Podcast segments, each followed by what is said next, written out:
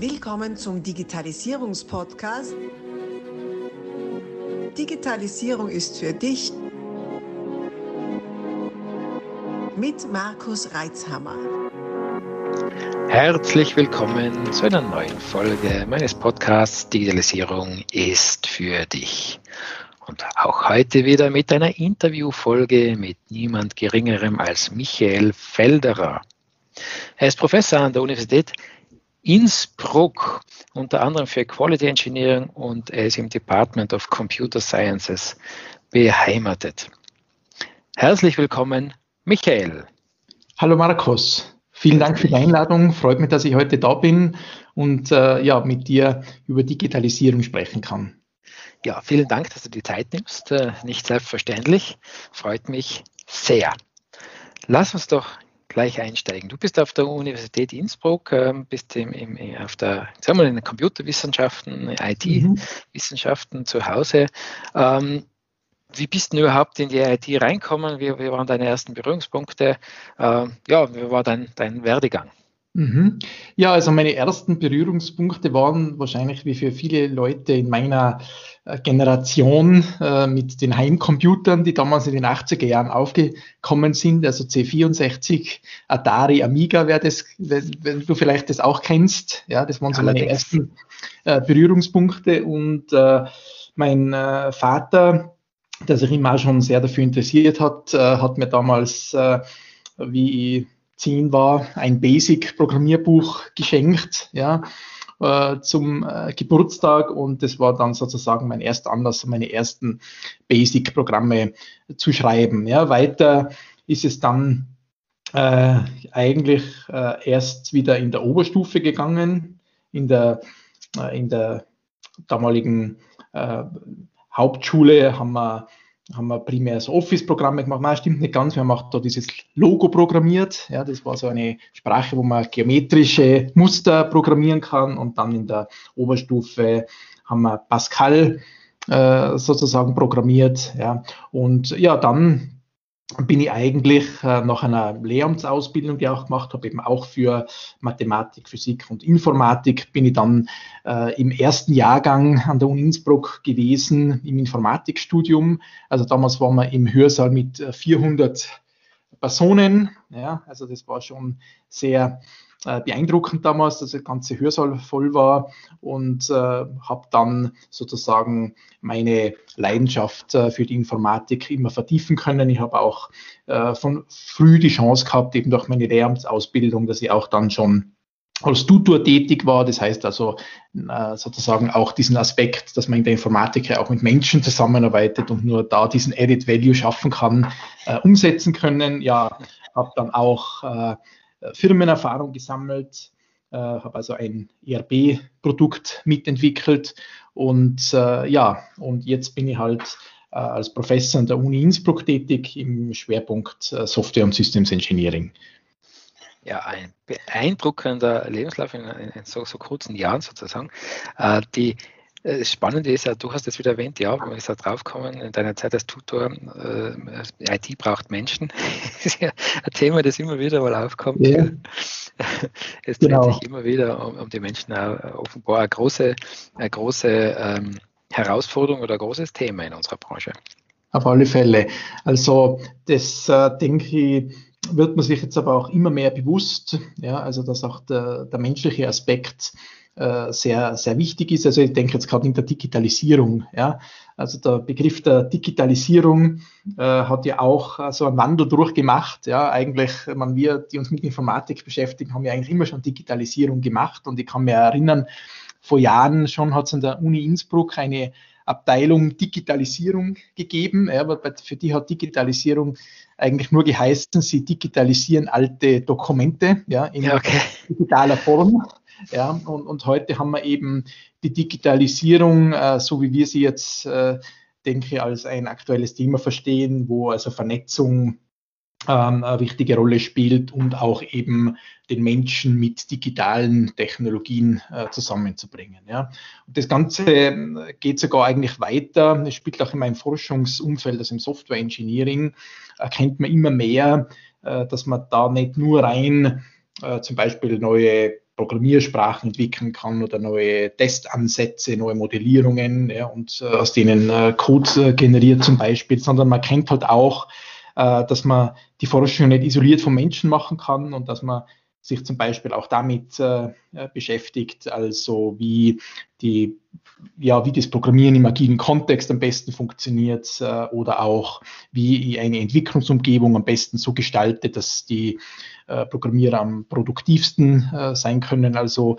da wird der Faktor Mensch schon auf den verschiedensten Ebenen jetzt auch immer stärker berücksichtigt. Ja. Mhm. Mhm.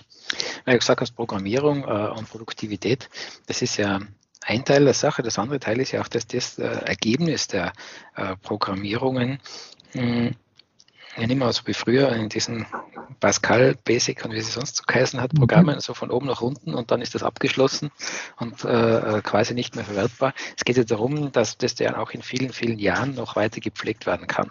Mhm. Wenn wir uns jetzt so anschauen, äh, von außen betrachtet ist ja oft so das Image, nicht, das ist alles neu und alles hip und so. Äh, spätestens wenn wir im ERP-Bereich schauen oder im Bankenbereich ähm, oder in vielen Betriebssystemen, da laufen ja Softwarebausteine, die Jahrzehnte alt sind. Mhm. Ähm, wie geht ihr damit um, das zu managen, zu verwalten, das auch irgendwie wartbar zu halten? Ja, also du sprichst da einige interessante Aspekte an. Also der erste war mal so dieses äh, Wasserfallartige, ja, was du gesagt hast, ähm, dass man also äh, Software heute nicht mehr so klassisch wasserfallartig entwickelt, sondern äh, eben mehr agil in, in kurzen Iterationen. Ja.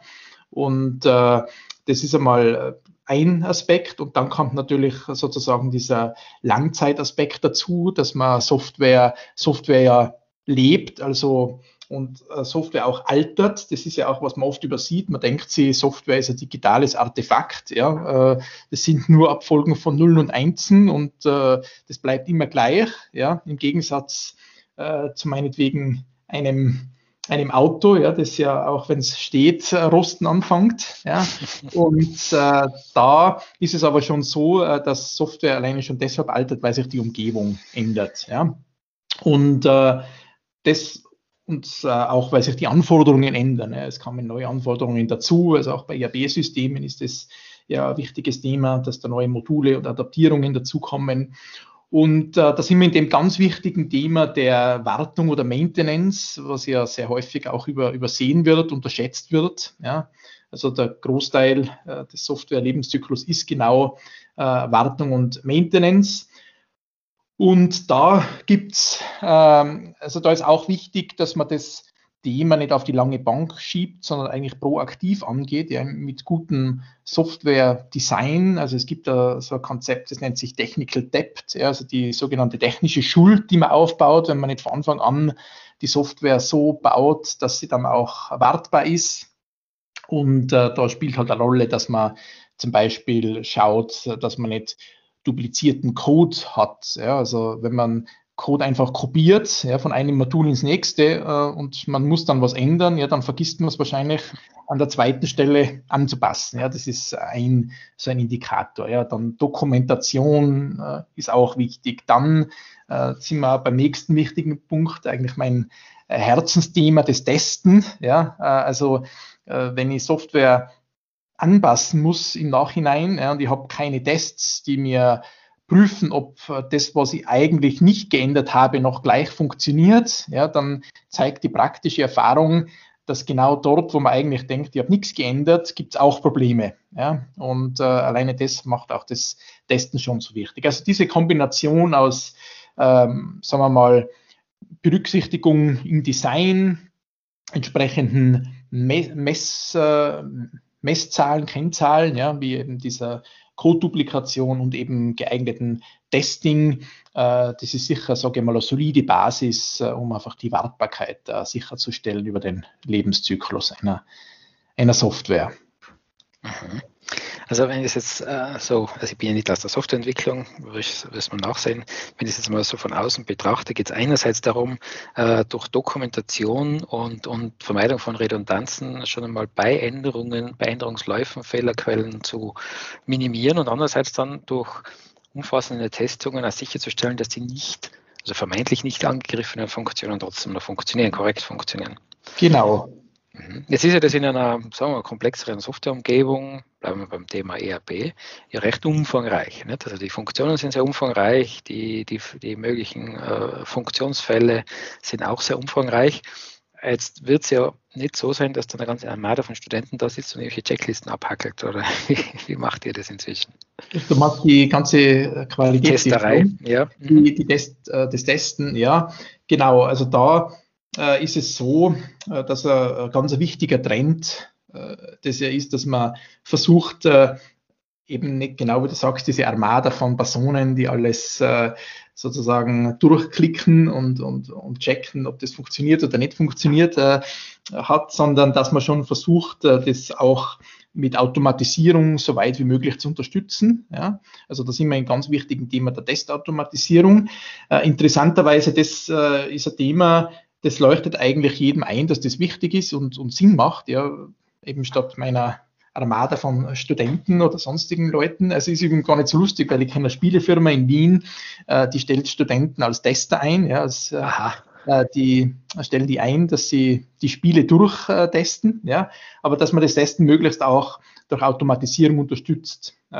Also da gibt es äh, verschiedene Ansätze, das sogenannte Capture Replay, also dass man wirklich Szenarien einmal aufzeichnet, ja, wie beim Videorekorder oder bei den Makros im Excel, wer das äh, kennt, kennen sicher auch äh, viele Zuhörer und man das dann halt wieder beliebig oft abspielt. Ja. Aber auch das hat äh, Probleme, weil man oft dann diese einzelnen äh, Felder, die man anklickt, verschiebt und dann äh, erkennt man es nicht mehr genauer und äh, gibt es also jetzt da schon andere Ansätze, die zum Beispiel versuchen mit, also das ist jetzt gerade aktuelles Forschungsthema auch, wo man jetzt versucht mit AI mit Bilderkennung sozusagen die grafische Oberfläche zu erkennen ja, und äh, zu schauen, das ist ein Feld, wo man draufklicken kann und da klickt man klickt dann sozusagen äh, der Computer drauf und, und testet, äh, testet sozusagen die Software auch automatisiert äh, selber zum, äh, zum großen Grad durch. Ja. Übrigens haben wir auch im Digital Innovation Hub ja, genau zum,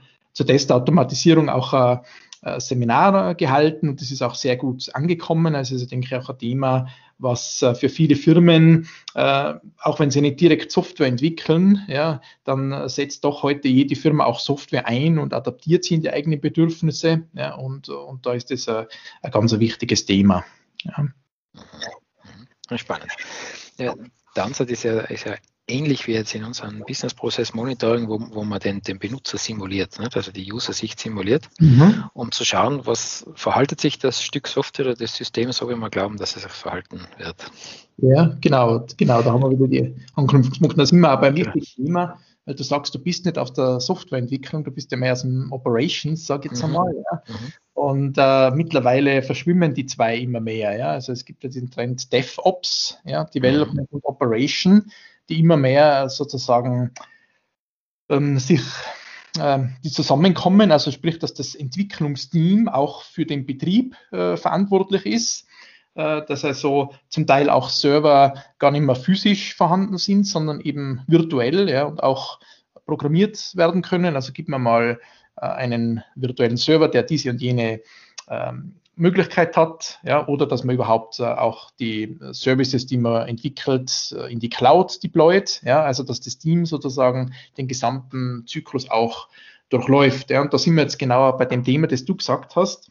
Genau in diesem Kontext äh, wird auch dieses Monitoren als, als Testen immer wichtiger. Ja, also dass man nicht, wenn man das vielleicht klassisch mit Testen verbindet, dass man ein System aktiv äh, penetriert, aus, Felder ausfüllt, ja, dass das das äh, Testen ist, sondern äh, dass man das Testen in den Betrieb schickt, also dass man die Software in den Betrieb schickt und einfach einmal User simuliert oder sogar auf die echten Nutzer loslässt. Ja. Also das ist auch gerade ein, spannendes Forschungsthema, wo wir dran sind, äh, dass man sozusagen versucht, die Software früh äh, zu deployen ja, und äh, rein äh, mitmonitort, was die Benutzer machen. Ja, und wenn man das geschickt macht, also da Benutzergruppen definiert, dann kann man Fehler oft finden, ähm, einfach durch unterschiedliches äh, Verhalten einzelner Nutzer, weil, weil die Software sich da anders verhält, bevor es eigentlich der Benutzer merkt. Ja? Also man kann sogar mehrere Benutzer haben, die auf verschiedenen Systemen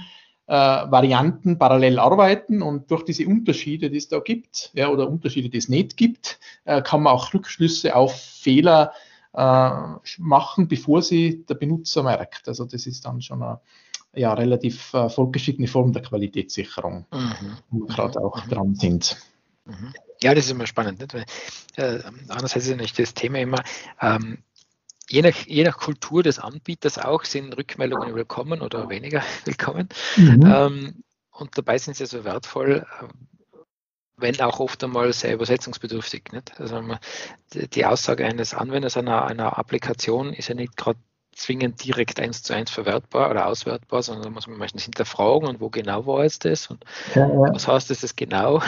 Ja. ähm, also braucht es ein bisschen Dolmetscharbeit. Ja, genau. Also das ist.